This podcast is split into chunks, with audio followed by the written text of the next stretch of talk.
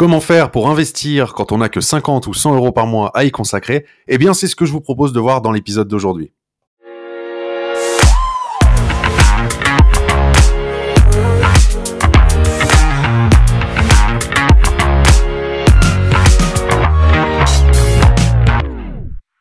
Je vous souhaite la bienvenue dans ce nouvel épisode. Si vous ne me connaissez pas encore, eh bien, je m'appelle Julien Loboda. Je suis investisseur depuis 2012.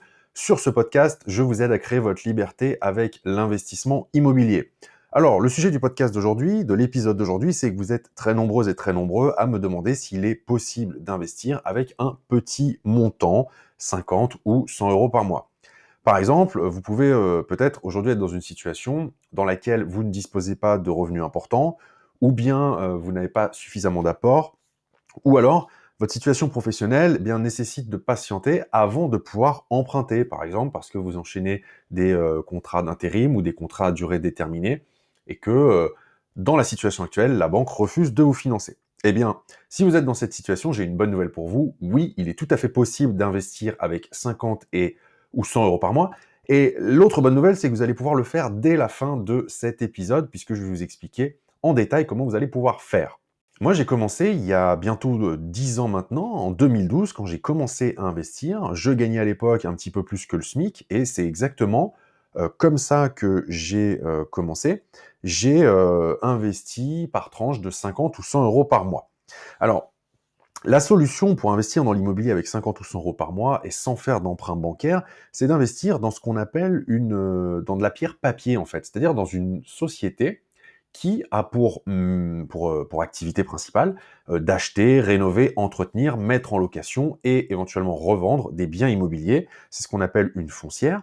Et euh, donc vous avez deux types de foncières. Vous avez ce qu'on appelle les SCPI. Hein.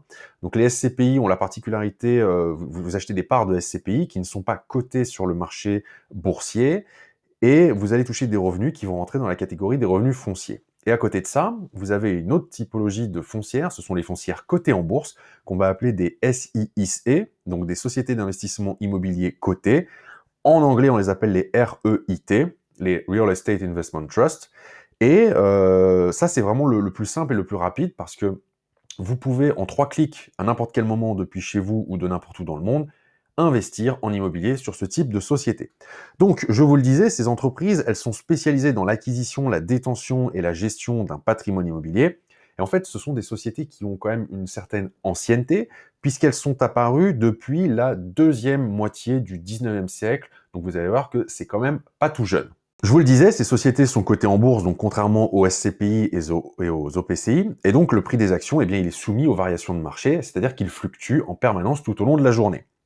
Alors, comment fonctionne une SIIC euh, de façon un petit peu plus précise? Eh bien, ce statut, SIIC, c'est un statut réglementé. Il existe depuis 2003 en France et aujourd'hui, il faut savoir qu'il y a à peu près 50 pays dans le monde qui sont concernés, c'est-à-dire qui ont adopté un statut similaire, donc qu'on appelle REIT. Euh, la grosse particularité, c'est que les sociétés d'investissement immobilier cotées ont ce qu'on appelle une transparence fiscale, c'est-à-dire qu'elles ne payent pas d'impôts sur les sociétés.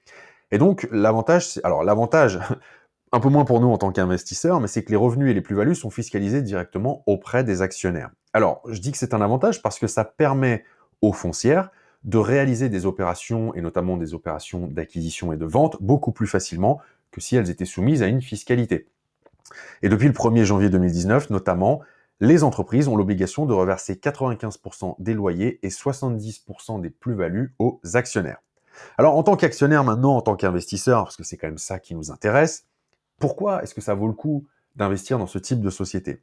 Eh bien, pour les, raisons que je viens de vous citer, vous avez un rendement qui est généralement élevé et plus élevé que sur d'autres types d'actions qui vous reversent des dividendes.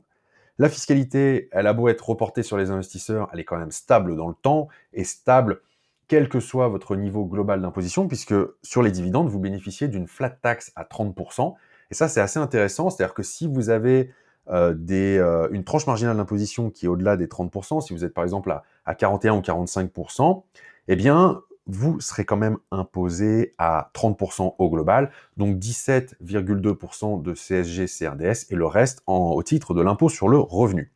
Autre avantage qui est énorme pour moi, et ça c'est très confortable, c'est que ce sont des revenus 100% passifs.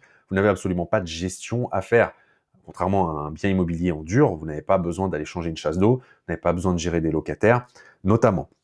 Vous pouvez investir avec peu d'argent, je vous le disais, parce que vous pouvez tout à fait commencer à investir avec 50 ou 100 euros tous les mois. Hein. Vous pouvez acheter donc des parts, et il y a des parts de, de foncières à tous les prix. Et je vous le disais également, c'est immédiat, puisqu'en deux clics, vous allez pouvoir investir. Pour faire ça, c'est relativement simple. Ce qu'il faut, c'est ouvrir un compte titre ou un PEA auprès d'un intermédiaire spécialisé, donc ça peut être une banque ou un courtier. Personnellement, je vous recommande bien plus le courtier que la banque, puisque euh, les banques prennent des frais assez exorbitants. Et euh, dans les courtiers qui sont très connus, vous avez deux Giro ou Saxo Bank, par exemple. L'énorme avantage, c'est qu'après, vous n'êtes pas limité aux foncières cotées. Vous pouvez très bien sortir du cadre immobilier et vous positionner sur des sociétés qui versent des dividendes, mais qui n'ont rien à voir avec l'immobilier. Alors ça peut être euh, des sociétés qui vendent euh, des, moyens de transport, ça peut être de l'agroalimentaire, ça peut être de la santé, par exemple. Euh, vous avez des sociétés qu'on appelle des dividendes aristocrates, qui versent des dividendes tous les ans, et en plus qui augmentent chaque année le montant des dividendes qu'elles versent. Et ce, depuis plus de 25 ans, ce qui vous assure quand même une certaine stabilité de ces sociétés. Alors, bien sûr, on est d'accord que c'est pas avec 50 euh, ou 100 euros par mois que vous allez devenir millionnaire ou que vous allez vous générer 3000 euh, euros net par mois de revenus passifs. Ça va pas se faire en un jour. Mais c'est très important pour moi de prendre cette habitude dès aujourd'hui et à plus forte raison en ayant peu de moyens parce que le fait de commencer, eh bien, je vous le disais, ça va vous donner l'habitude. Donc, vous allez, ça va devenir normal pour vous de mettre euh, de l'argent de côté tous les mois et de l'investir, bah, notamment sur des supports financiers en bourse. Le jour où vous aurez des revenus qui seront beaucoup plus importants, je vous le souhaite, eh bien vous serez prêt, vous aurez pris ce réflexe d'investir régulièrement et donc bah, euh, si demain vous pouvez mettre 500 euros par mois, puis 1000 euros par mois, puis 2000 euros par mois, eh bien vous le ferez, vous aurez pris l'habitude. Si vous ne prenez pas l'habitude, croyez-en mon expérience, vous aurez beaucoup beaucoup plus de mal à le faire. Et en plus de ça, ça va vous permettre eh bien de vous constituer une épargne et cette épargne eh elle vous donnera une certaine crédibilité auprès de la banque pour le jour où vous irez demander un financement pour un bien immobilier en dur cette fois. Donc comme je vous le disais, moi ça fait bientôt 10 ans que j'ai investi sur ce type d'entreprise, et j'ai beau avoir aujourd'hui de l'immobilier physique, je continue tous les mois à investir là-dessus, parce que c'est une, bah pour toutes les raisons que je viens de vous expliquer, hein, c'est une source de revenus complémentaires complètement passive, qui grossit mois après mois, et euh, bah, ce qui ne fait que améliorer ma situation. Et j'ai également des centaines de clients qui ont appliqué cette méthode.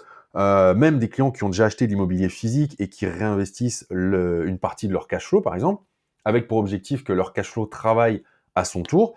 Euh, et en fait, ça fait une boule de neige perpétuelle qui va grossir de plus en plus. Et donc, si cette stratégie, elle vous intéresse, eh bien, vous pouvez vous orienter vers mon programme de formation Bourse et Dividendes. Je vais vous mettre le lien dans la description qui accompagne ce podcast. C'est un programme que j'ai conçu eh ben, euh, spécifiquement pour des personnes comme vous et pour les euh, dizaines de clients qui m'ont déjà fait confiance sur ce sujet. C'est-à-dire que la méthode que je viens de vous expliquer dans ce podcast, eh bien, je vous guide pas à pas, étape par étape, pour la mettre en application. L'objectif, c'est que d'ici quelques jours, quelques semaines, eh bien, vous soyez en mesure, vous aussi, d'investir, de toucher vos premiers dividendes. Donc, en résumé, que vous décidiez de rejoindre la formation ou pas. Les prochaines étapes, c'est eh bien de vous former sur le sujet et ensuite d'ouvrir un compte titre. Vous pouvez même ouvrir le compte titre dès maintenant, le temps que les démarches se fassent. Il sera prêt dans quelques jours ou quelques semaines. Et une fois que le compte titre est ouvert, eh bien, vous pouvez commencer à acheter vos premières actions euh, de foncières cotées notamment et toucher vos premiers dividendes d'ici quelques jours, quelques semaines ou quelques mois en fonction du moment où ces sociétés euh, ont prévu de verser les dividendes. Voilà ce que je voulais partager avec vous dans ce nouvel épisode. Merci à vous de votre fidélité, merci d'avoir écouté cet épisode jusqu'au bout, et je vous dis à la semaine prochaine pour un nouvel épisode.